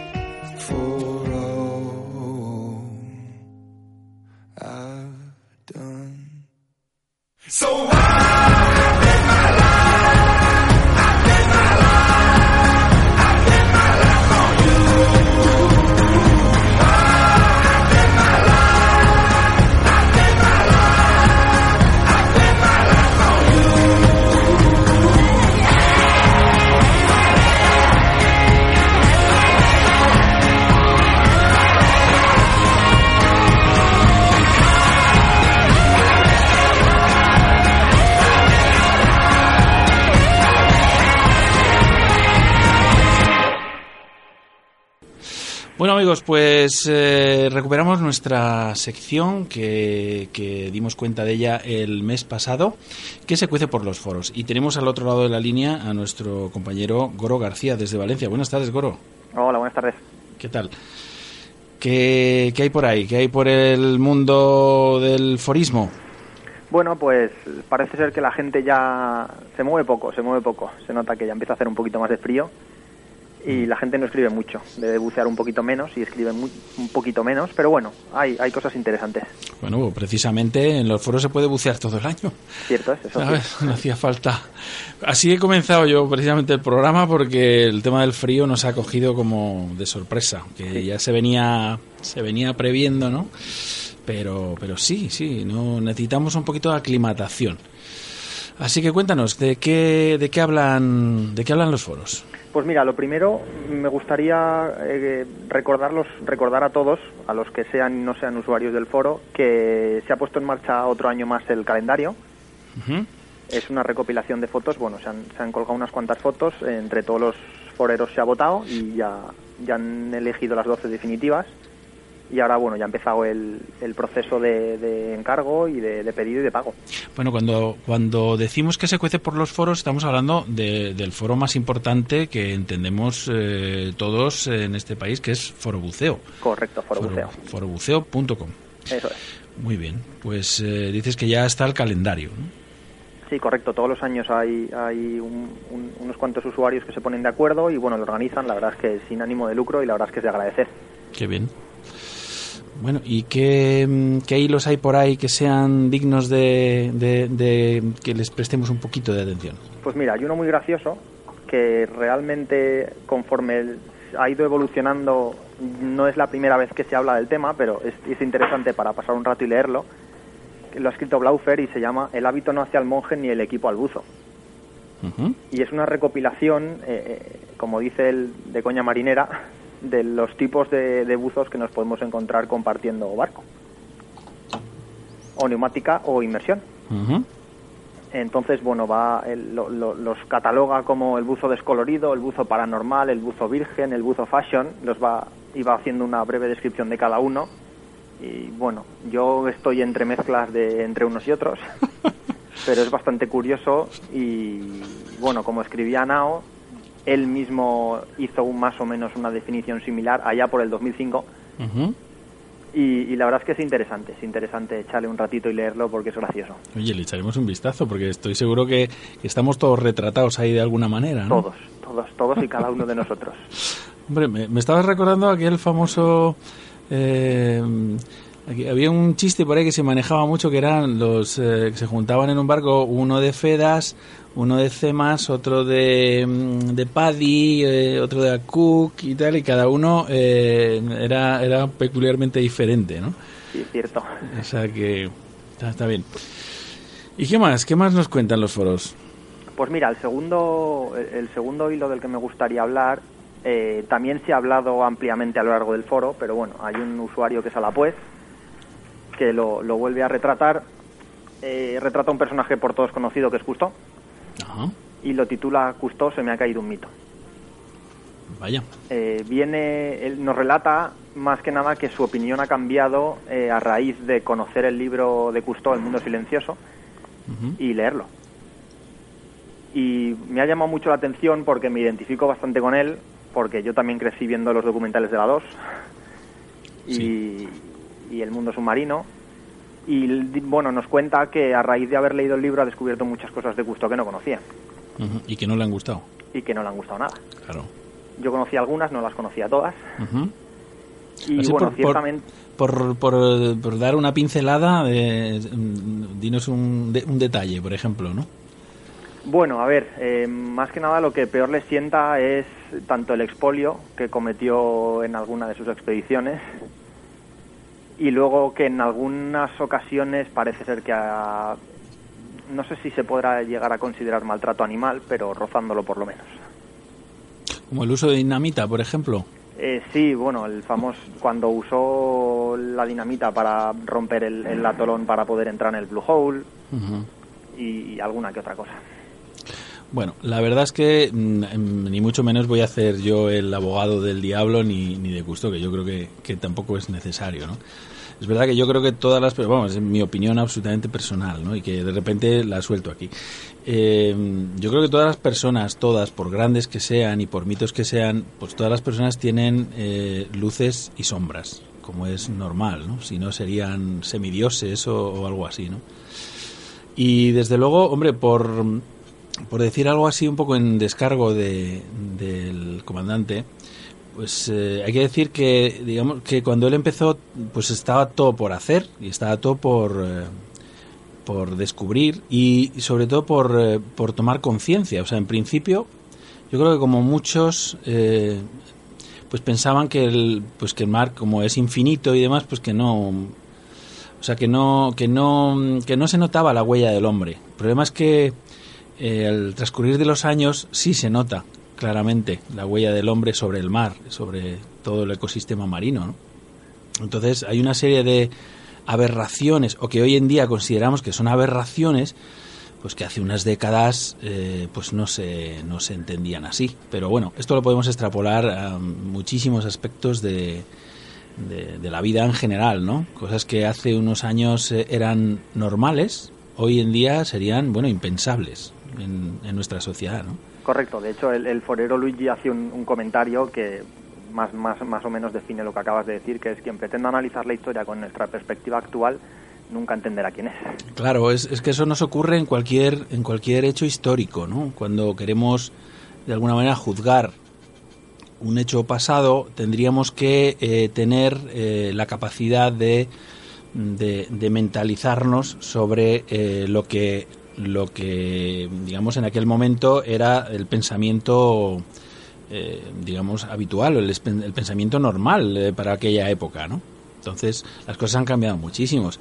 Lógicamente puedes encontrarte, por ejemplo, en, el, en uno de los vídeos, eh, de los últimos vídeos de, de nuestro admiradísimo Eduard Admella, por ejemplo, cómo, cómo agarra una ánfora del fondo del mar y se la lleva al hombro. O sea, esto, esto hoy en día sería impensable, pero claro, él, eh, lógicamente, él también era un desconocedor. O sea, hay que tener en cuenta que eran de lo- los, los primeros que, que se movían por el fondo marino y decían, ay va, mira esto que es, ¿no? Qué cosa más bonita, ¿no? Hoy sabemos lo que es, tenemos tenemos conciencia, tenemos referencia, tenemos eh, una- un, un uso de razón bastante eh, construido a lo largo de, los años y después de que bueno pues la gente con más eh, sensibilidad pues haya ido demostrando, haya ido aportando este estos puntos de vista ¿no? sobre sobre lo que está bien o lo que no está bien. Pero bueno, salvando eso, está bien eh, revisar estas cosas, ¿no? Es, es interesante. Sí, al final lo importante es, como dice Javi Yun, lo que comparto completamente, es que lo que ha quedado realmente es el legado y realmente ese legado es el que, Claro. el que espoleó el movimiento de protección Efectivamente. que ha generado que todos intentemos cuidar el mar más de lo que se hacía en aquel entonces. Claro, o sea que al final lo que queda es que eh, ha sido mucho más lo que lo, lo bueno, lo bien hecho, que lo malo, eh, que es lo más importante, ¿no? Y ahí queda. Y están sus herederos todavía eh, intentando aportar y, bueno, y las generaciones que, que, como dices, bien dices, eh, nos hemos sumado eh, gracias a, a, bueno pues al que él nos, eh, nos mostró un poco el camino. O sea Sí, que sí. Nos hizo ver cosas que, no, que en aquel momento era difícil ver. Efectivamente. Bueno, y mm, estos eran los dos temas que, que tocábamos, ¿no? Sobre, sobre el mundo de los foros, ¿no? Sí, correcto. Bueno, pues aprovechando esta llamada, ya que, ya que llama la radio, quería eh, comentar contigo eh, el tema del fin de etapa de, mm, del ¿cuándo ha sido? Jueves, miércoles, jueves, cuando han llegado los primeros eh, los primeros barcos a, a, de la Volvo que han llegado a Ciudad del Cabo. Correcto, el miércoles. El miércoles ha sido, ¿no? Sí, cierto. Bueno, y al final quién se ha llevado la etapa? Abu Dhabi. Abu Dhabi. Abu Dhabi, pero por 12 minutos. Coño, qué ajustadito. Después de 25 días navegados, 12 minutos es muy, muy, muy poco. Claro, claro, Es muy poco. claro. De hecho, estoy seguro que no lo habrán pasado muy bien durante esos 25 días, pero el último día creo que ha sido el más intenso de todos. Bueno, yo me, eh, mm, no sé si nos, comen- nos comentaste hace, hace unos días o lo he leído o me lo has dicho tú, eh, el tema que, que se quedaban sin comida, ¿no? Sí, sí, lo comenté, eh, lo comenté si no me equivoco a través de, de- de Facebook. Sí. Eh, un- hi- hizo un comentario Ñeti en uno de los blogs diarios que llevaban días racionando la comida. Cierto es que el comentario era en parte cierto, en parte no quiero decirlo incierto, pero bueno, las condiciones tampoco les habían permitido comer en condiciones, lo cual tampoco les importaba porque bueno, cambiaban liofilizado por barrita y alargaban un poco la comida importante, que son los liofilizados al final. Claro. Pero hoy mismo estaba leyendo el blog de los, del Team Albimédica y decían exactamente lo mismo, que esta mañana no habían podido desayunar y que lo habían cambiado por barritas y que no les importaba guardar un poco. Bueno, y que algunos habían tenido problemas incluso con la potabilizadora, que ya nos contaste, que, que prácticamente llevaban agua de emergencia porque la, la fabricaban ellos directamente, vamos, fabricaban, la desalaban. Sí, cierto. Y, y claro, yo, yo pensaba, digo, bueno, pues si se les estropea ahora el, el mecanismo de desalar, eh, imagínate, ¿no? Pues a ver, quiero pensar que, que las barritas les ayudarán bastante. Ya. Entonces con, con las barritas, bueno, tienen mucho juego. A- aparte es que es mucho más cómodo de comer porque al final el, el liofilizado lo tienen que hacer con agua hirviendo y llevan como un tupper grande que suele llevar un asa abajo en el que meten la mano y, y- y al final te lo tienes que comer con una cuchara. Ya. Bueno, veíamos esta semana también alguna foto de, de el equipo de chicas. eh, eh, estaban comiendo precisamente. y, y bueno, y, que están ahí mm, rezagadillas, ¿no? Que tiene que ser tiene que ser la leche ya saber, porque ella sabrá, ella ya sabe, ¿no? Está en comunicación, lógicamente, ya saben que han llegado y están ahí. Sí, sí, claro. El- el- la gran diferencia frente a otros años es que otros años solo los equipos entre ellos no se podían ver siempre. De hecho, tenían como un... Durante cada etapa, cada equipo disponía de, de un tiempo concreto durante que ellos, ellos mismos decidían estar en la sombra. Entonces, cuando ibas a hacer alguna, al to- tomar alguna decisión táctica importante, podías comunicarle a la, a la, a la organización, decirle, quiero estar eh, en, en oculto.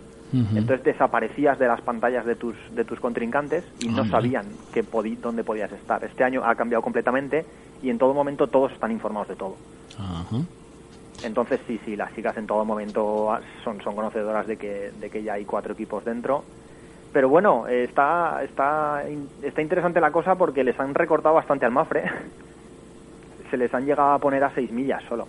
Bueno, eh, tenemos que decir a nuestros oyentes que eh, estamos grabando el programa en este momento, que hoy es jueves por la tarde y que lógicamente eh, lo mismo cuando estemos eh, emitiendo este programa, eh, pues ya habrán llegado, ¿no? Sí, Los cierto. De hecho, los, tanto el Mafre como las chicas, que ahora mismo les separan 10 millas, tienen prevista la llegada, la madrugada de jueves, entre jueves y el viernes. Claro, claro. Bueno, pues por eso quería quería dejarlo claro más que nada pues porque porque sonará raro, ¿no? Sonará raro Sí. que, que a las 3 de la tarde del, del viernes eh, estemos emitiendo este programa y, y estemos hablando en tiempo pasado. No, amigos, esto es una grabación. Sí, pero bueno, si quieren estar al tanto desde nuestro, desde nuestro Facebook, lo pueden ir consultando, que vamos poniendo la información. Desde luego que sí. Y la verdad es que está teniendo muchísimo, muchísimo éxito, muchísimo seguimiento por parte de, de los eh, amigos de, del programa, de al otro lado del espejo. Em, cada, cada, cada vez que subimos algo relacionado con la Volvo está generando muchísimo interés, lo que demuestra que, que esto gusta. ¿no? Y, bueno, lamentablemente yo eh, precisamente el miércoles estuve atento a las noticias, a la radio, a la televisión y demás, y es que no, no encontraba noticias. O sea, esto es como si, mm, como si no estuviera ocurriendo ¿no? en los medios tradicionales. O sea que... La verdad es que sí, es una lástima, porque Es una lástima. A la, la vela siempre ha sido una de las grandes olvidadas en cuanto a deporte en la televisión y es una pena, es una pena.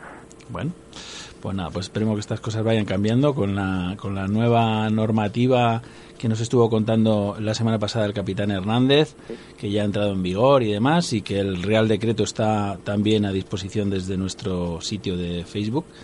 Pues, eh, pues que pues que la gente se anime a acercarse al mar, a- al mundo de la vela, al mundo de la navegación, que es eh, que es bueno es trepidante y es interesantísimo.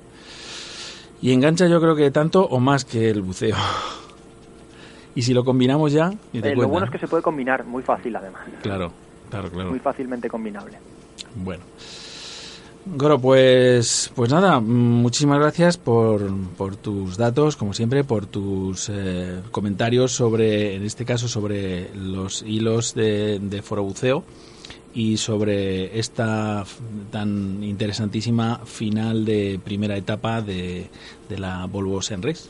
Pues nada, rola a ti y, y hablamos la semana que viene. La semana que viene nos vemos. Un bien. abrazo. Un abrazo igual. Hasta luego, Goro.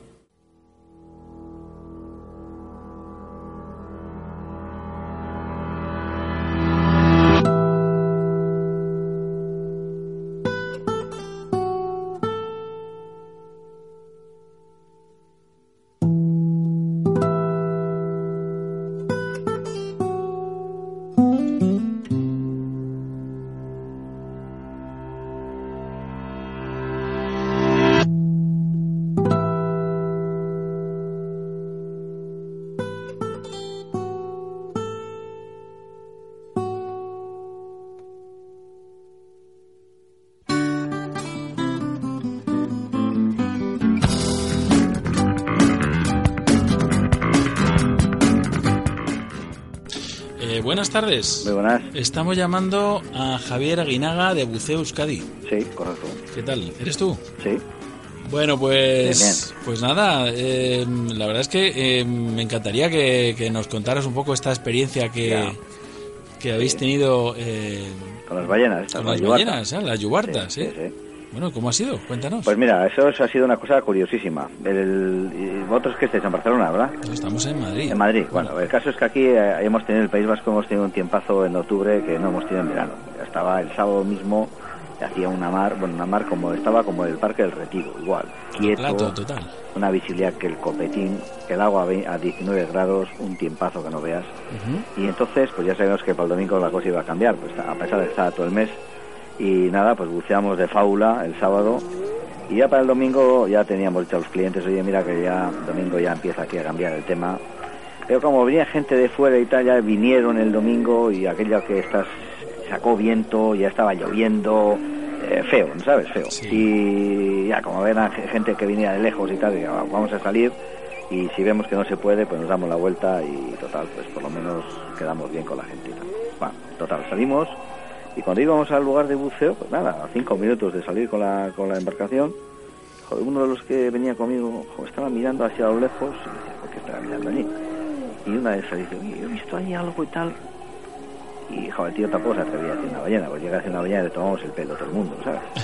Y, y, y otro dijo, ah, oye, yo también he visto, ya cuando el otro se animó, dice, oye, ¿y no te parecía que era como un chorro de agua y tal? Y, joder, pues no lo sé y tal, va, va, va. Y, joder, oh, una de esas, ¡pum! salta y, joder, mira, mira, mira, mira, ¿Qué una ballena y tal. Y estaba pues, saltando igual a, a todo. 500 metros así, ¿no? Bueno, Entonces levantamos la embarcación, el fondeo, y nos arrimamos. Y efectivamente, allí estaba una yubarta terrible, pues pegando con los brazos, con las aletas, ¡pah! a la superficie del agua, y de repente se hundía y ¡guau! y salía, y nos salía delante del barco, pues fíjate, pues no sé cuánto pesarán, chismes, igual, pues no sé, 10 toneladas, no sé cuánto, ¡chua! salía hasta la mitad del cuerpo, ¿no? qué imagen. Como una, como una aparición, ¿no? Sí, ¿Sabes? sí, sí, sí. nos quedábamos todos, joder, y además casualidad, estaba lloviendo.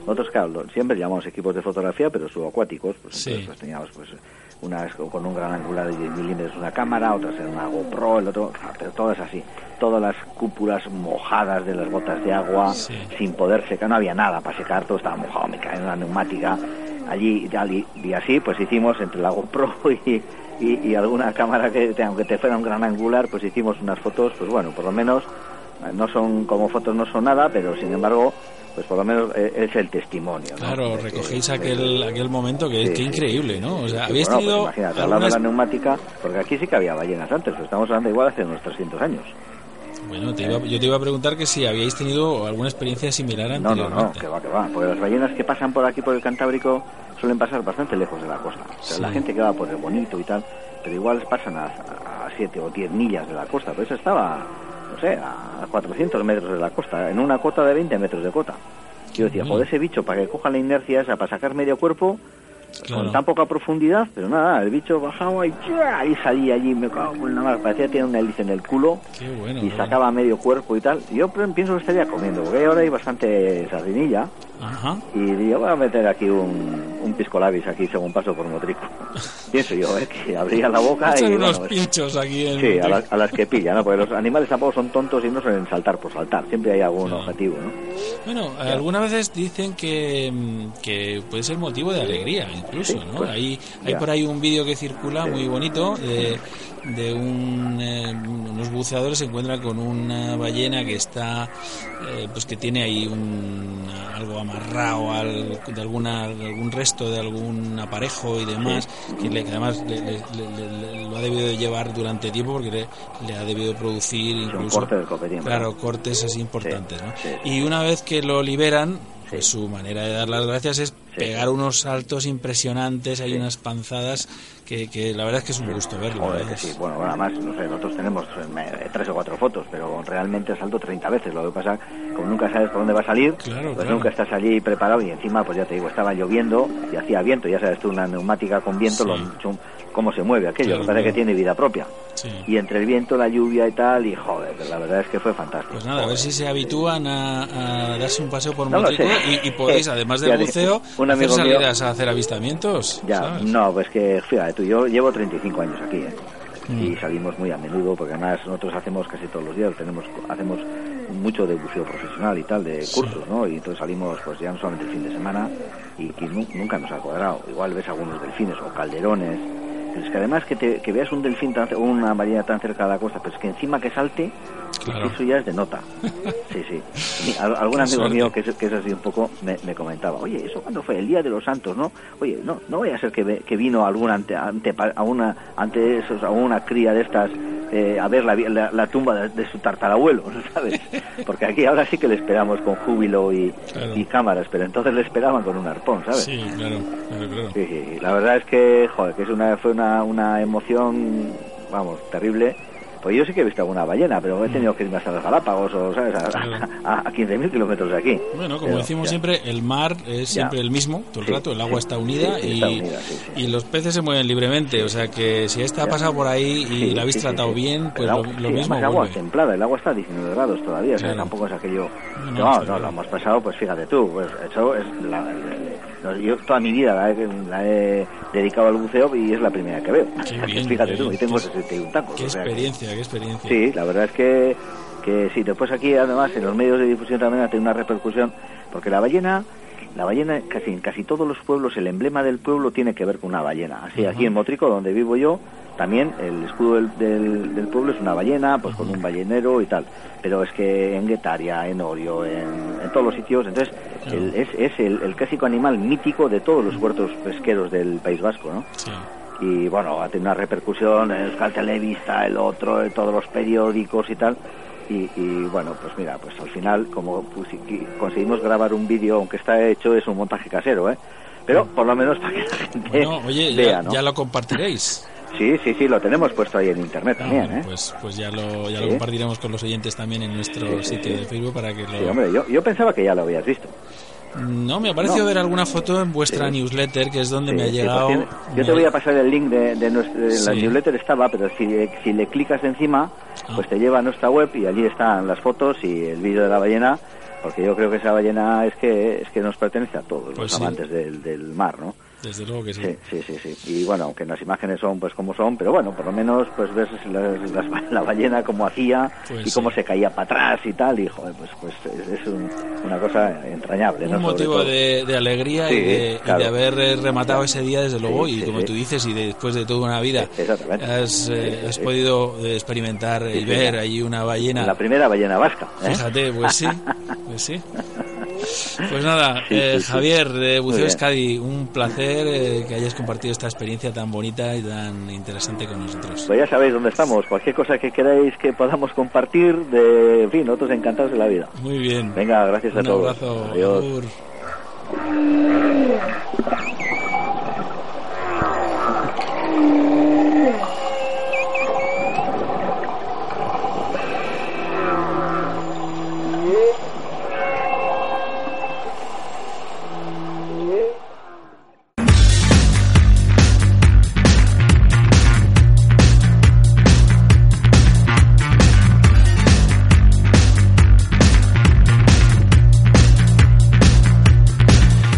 Agenda de actividades.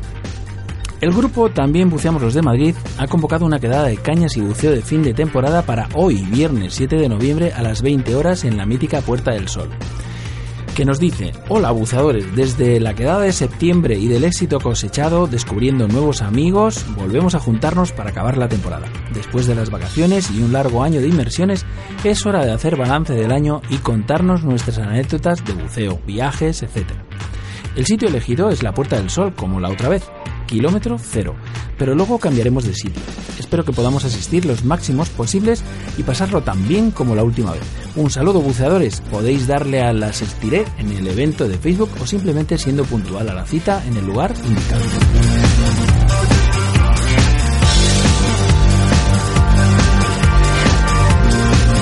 Se inaugura en la Biblioteca Central de Cantabria una exposición conmemorativa del centenario del Instituto Español de Oceanografía, del 5 de noviembre al 17 de diciembre, dentro de los actos de conmemoración del centenario del IEO. El próximo día 5 de noviembre se inauguró en la Biblioteca Central de Cantabria en Santander una exposición en la que se presentaron las actividades de los grupos de investigación del Centro Oceanográfico de Santander, del IEO, pesquerías, oceanografía, ecosistemas marinos y acuicultura.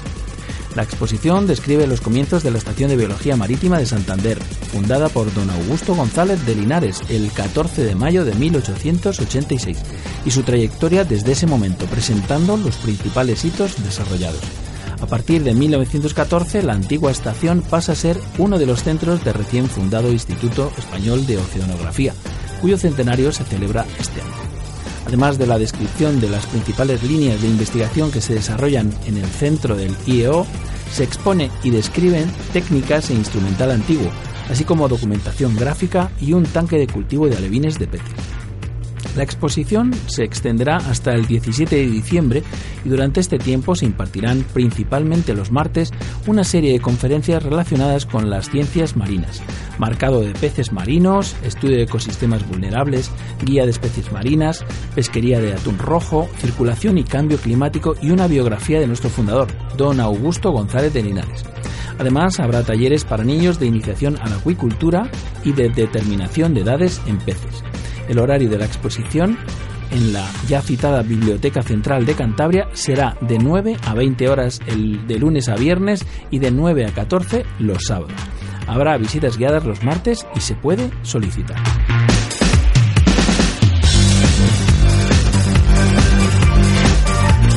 Del 14 al 16 de noviembre, seminario de tiburones en Rayasú.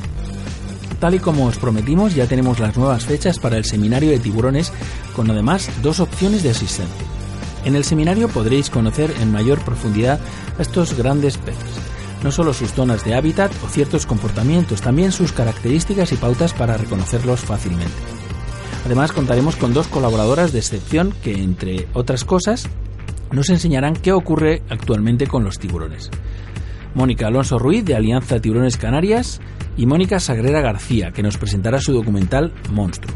El seminario tendrá una duración de tres días y al finalizar se hará entrega de todo el material didáctico del seminario. Repartidos de la siguiente forma, viernes 14 de noviembre en horario de 19 a 21 horas. Se dará la primera parte del seminario donde nos adentraremos a conocer a estos grandes peces. Sábado 15 de noviembre en horario de 16.30 a 21 horas. Ponencia de Mónica Alonso Ruiz y Mónica Sagrera García. Domingo 16 de noviembre, horario de 19 a 21 horas. Segunda parte del seminario donde terminaremos de conocer todas las curiosidades y características de cada individuo. El límite de plazas es de 8 personas. El precio del seminario completo 10 euros, el precio de asistencia solo el sábado 15, 5 euritos y para apuntarse es necesario confirmación por uno de estos medios, por teléfono al 696-360143 o al 910164980 o en el correo rayasub.gmail.com. Si estás interesado o interesada y no puedes en estas fechas, pregúntanos por los otros horarios disponibles para este seminario.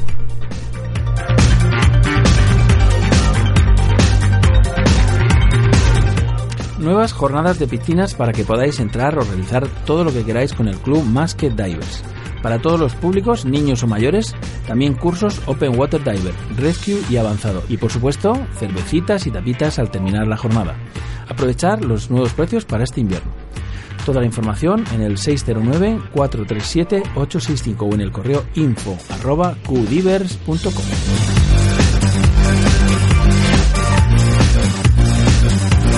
Como anticipo a la semana próxima, el sábado 15 de noviembre, Bubbles Center ha preparado un curso Nitrox.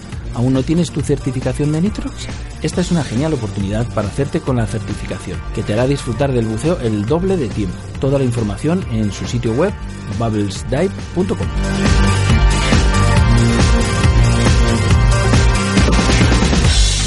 Y también como anticipo, para que vayáis anotando en vuestras agendas, entre los días 15 y 23 de noviembre será el tradicional mercadillo de casco antiguo de Madrid.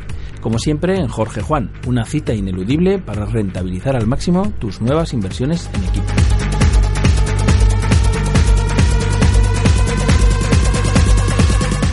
Y por otro lado, simultáneamente estos mismos días 15 al 23 de noviembre tendremos la Suex Freatic Demo Days. ¿Tienes ganas de probar un scooter? Como en años anteriores, este próximo mes de noviembre, desde Freatic, organizaremos varias jornadas Demo Days para que cualquier persona interesada pueda probar la amplia gama de scooters Suex. Las jornadas se llevarán a cabo los fines de semana 15, 16 de noviembre y 22-23, donde el 15 en Mataró, en Spas Blaumar, el 16 en Tarragona, en el Big Blue Center, el 22 en La Escala, en el International Diving Center y el 23 en La Escala, en Matewa Dive. No te lo pierdas. Y hasta aquí nuestra agenda de actividades, un montón de propuestas para que disfrutéis como nosotros de tu actividad preferida. Y si queréis compartir con todos nosotros vuestras iniciativas, solo tenéis que enviar un correo a aolderradio.gmail.com y estaremos encantados de darle cumplida difusión.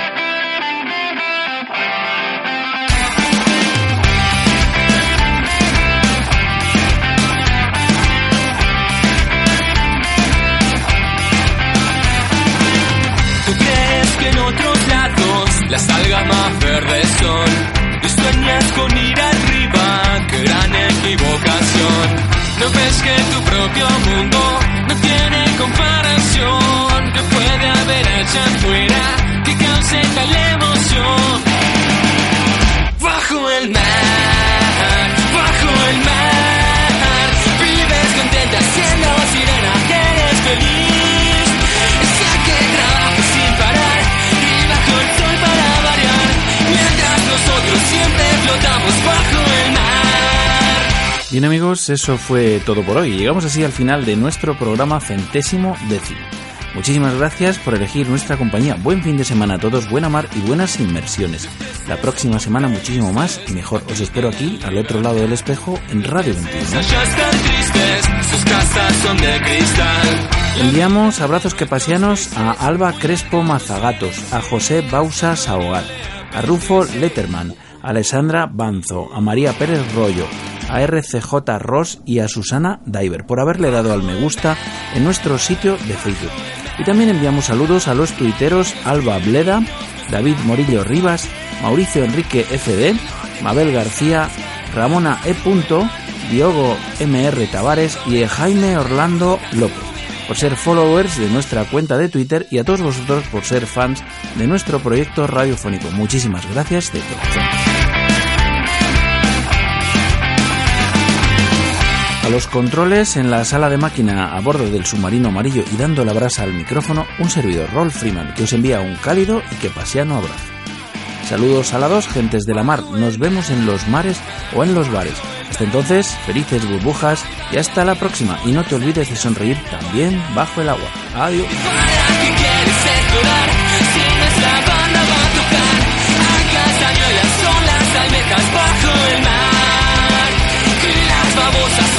Bajo el mar.